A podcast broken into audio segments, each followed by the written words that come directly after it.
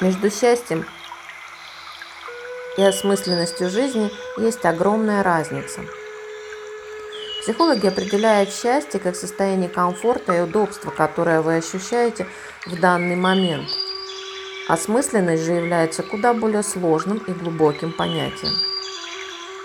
И хотя наше общество стало буквально одержимо поисками счастья, Философ Эмили Смит считает, что если мы действительно хотим сделать нашу жизнь полноценной, мы можем ее сделать таковой значительно быстро, если будем стремиться к осмысленности.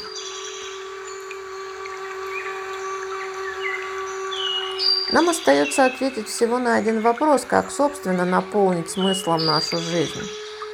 Эмили Смит понадобилось пять лет – интервью с сотнями людей и тысячи прочтенных страниц книг по психологии, философии, нейробиологии.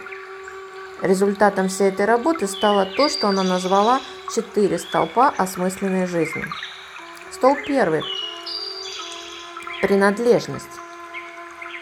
Это прежде всего означает стремление к отношениям, в которых вас ценят такими, какие вы есть, и в которых вы цените всех остальных. Не все отношения такие.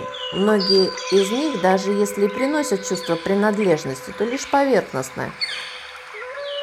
В таких поверхностных группах вас ценят за то, во что вы верите или что ненавидите, что можете, но не за то, кто вы есть. Истинная принадлежность лежит не в ненависти, а в любви. Столб второй – предназначение. Нет, это не значит, что вы должны найти работу, которая сделает вас счастливыми, хотя это тоже очень замечательно. Предназначение относится не столько к тому, чего вы хотите, сколько к тому, что вы можете отдать. К примеру, многие родители считают, что их предназначение – это правильно воспитать своих детей, поставить их на ноги. Ключ к обретению и постижению своего предназначения, как считает Смит, это использование своей силы ради помощи тем, кто в ней нуждается. Многие из нас могут это сделать, просто выполняя свою работу. А это значит, что если мы не занимаемся чем-то достойным, мы начинаем чувствовать себя плывущими по течению. Предназначение дает вам то, ради чего стоит жить и помогать нам двигаться вперед. Третий столб – превзойти себя. Да-да, мы говорим о том самом просветлении, о котором вы столько слышали раньше. Разум человека и его душа действительно способны войти в состояние, приподнимающее нас над обычным уровнем, над шумом и гамом повседневной жизни –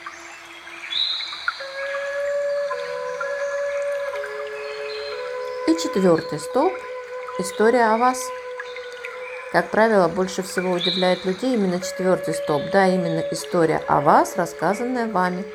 Создание истории жизни привносит в нее ясность. Это помогает понять, как вы из прошлого стали вами нынешним. Вы можете редактировать, интерпретировать, пересказывать вашу историю так, как только вам захочется.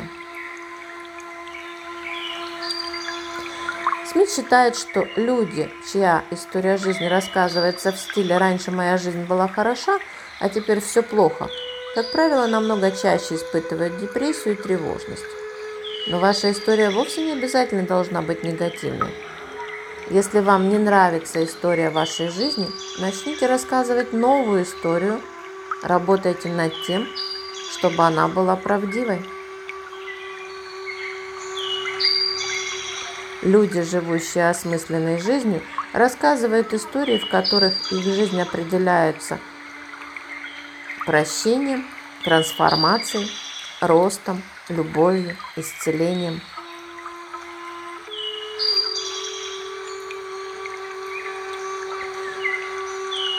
Все, что вы услышали – показывает вам насколько сильна осмысленность, насколько она незыблема. Счастье приходит и уходит.